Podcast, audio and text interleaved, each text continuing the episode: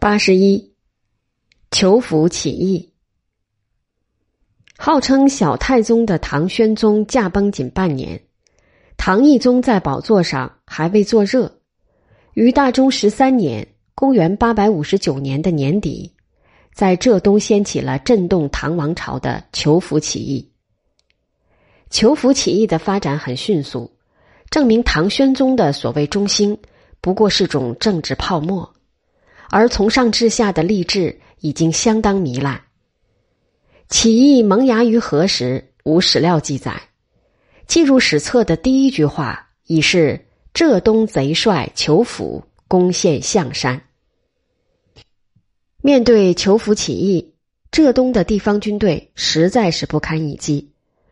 当裘府占领象山县后，象山县的上属州明州的官府，今浙江宁波。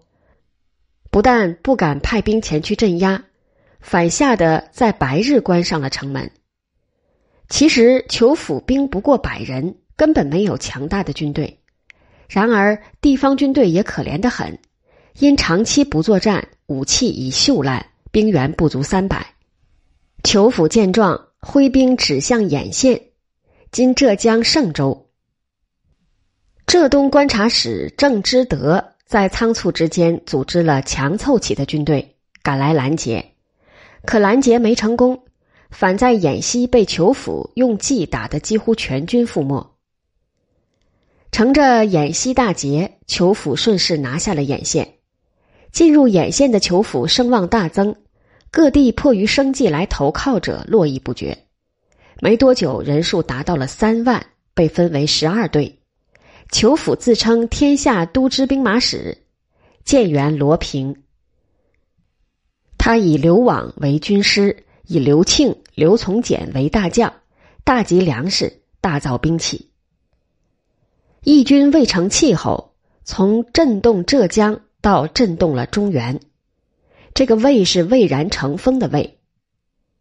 郑之德一边向朝廷告急，一边向林地求救。林地军虽然愿来，可要价极高，战斗力却不强，根本不能与裘府军交战。裘府由此相继攻克了上虞、余姚、慈溪、奉化、宁海等地。郑之德算得卖命，可连连败绩，使他在朝中获得了懦怯的评价。郑之德是文官，既然文官懦怯，当调换武将。可选遍朝中的武将，竟无一人合适，最后还是推出了文官，让在安南享有盛名的前安南都护王氏代替郑之德为浙东观察使。王氏走马上任前，唐懿宗召见了他，问他用什么方法来镇压。王氏的回答是极为直接和实在的，说只要能得兵，贼必然可破。可在一旁的宦官。却很是可笑的否定说：“发兵花费太大。”王氏据理力争说：“臣自然该为国家节省开支，可兵多破贼快，费用便节省；若兵少不能破贼，拖延时日，贼势将更盛。江淮群盗风起响应，而国家用度全靠江淮，一旦与江淮交通隔绝，那上自朝廷，下至禁军。”用费全无着落，岂非开支更大？头脑简单的唐懿宗终于被简单的道理说通，调发数地军队归王氏指挥，形势就在这里逆转。王氏是闻名的精通兵法的儒将，正在和部下一起喝酒的裘府闻王氏领兵前来，心里一阵紧张，很是闷闷不乐，半日说不出一句话。刘往长叹说。我等有着许多军队，却踌躇不定，真是可惜。王氏智勇无敌，不过四十日必到。我当抢先夺取越州，今浙江绍兴，分兵守西陵，沿钱塘江筑垒，设置防线，征集州建，然后长驱直入浙西，渡长江，取扬州货财，反取石头城而据守，将可得宣西。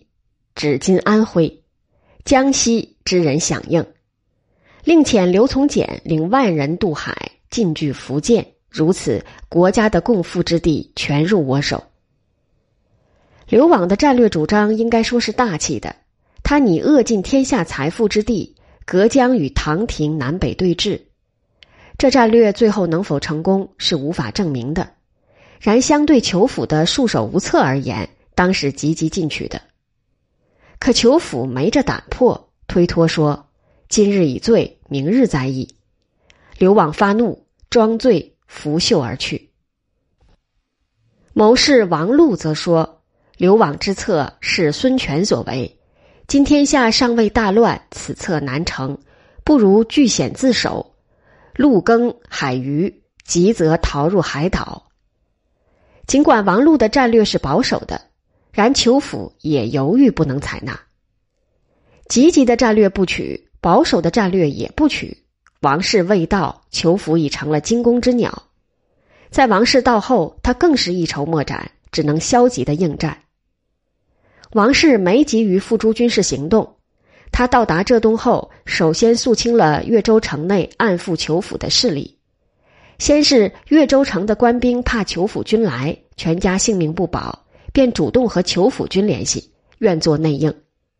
王氏查清了情况，将这些人全部处死。随后，他推出几大措施：开仓散粮、赈济饥民、断绝裘府军的兵源、不举烽火、稳定当地官民的人心、用老弱兵做侦察，随时掌握正确的情报、招募居住江淮的吐蕃、回纥人组成骑兵，以增加冲击力；联络当地民团，以共同作战。一切准备就绪，王氏在向朝廷讨得更多的军队后。兵分东路、南路两军，全面向裘府发动了攻击。毫无战略筹划的裘府只能做无谓的消耗战。王氏通过十九战，如风卷残云，扫荡了各地的义军。刘网在全线失败后，指责裘府当初不采纳他的战略主张，才落到这般地步。他本就看不起投身义军的王禄等进士，见他们一直穿着绿衣。蔑称为青虫，此时他又将一口怨气全发到了他们的身上，将他们悉数推出斩首，并愤恨地说：“乱我谋者都是这些青虫。”裘府节节退缩，最后重新退到了兖县。王氏步步紧逼，对兖城进行合围，前后三天做了八十三战，义军打得力不能支，官军也打得筋疲力尽。不知是想突围而走，还是麻痹对方以作袭击，裘府诈以伪降，然被王氏识破，复打了三场大战，裘府、刘网、刘庆等百余人被擒。裘府被押往长安斩于东市，刘网、刘庆等被王氏所斩。但刘从简趁城未破之际，领五百壮士突围而走，一路转战到大兰山。在追敌和当地军队的合攻下，兵败身亡。裘府起义前后时间虽仅七个月，然其拉开了晚唐农民起义的序幕，为庞勋起义、黄巢大起义做了先生。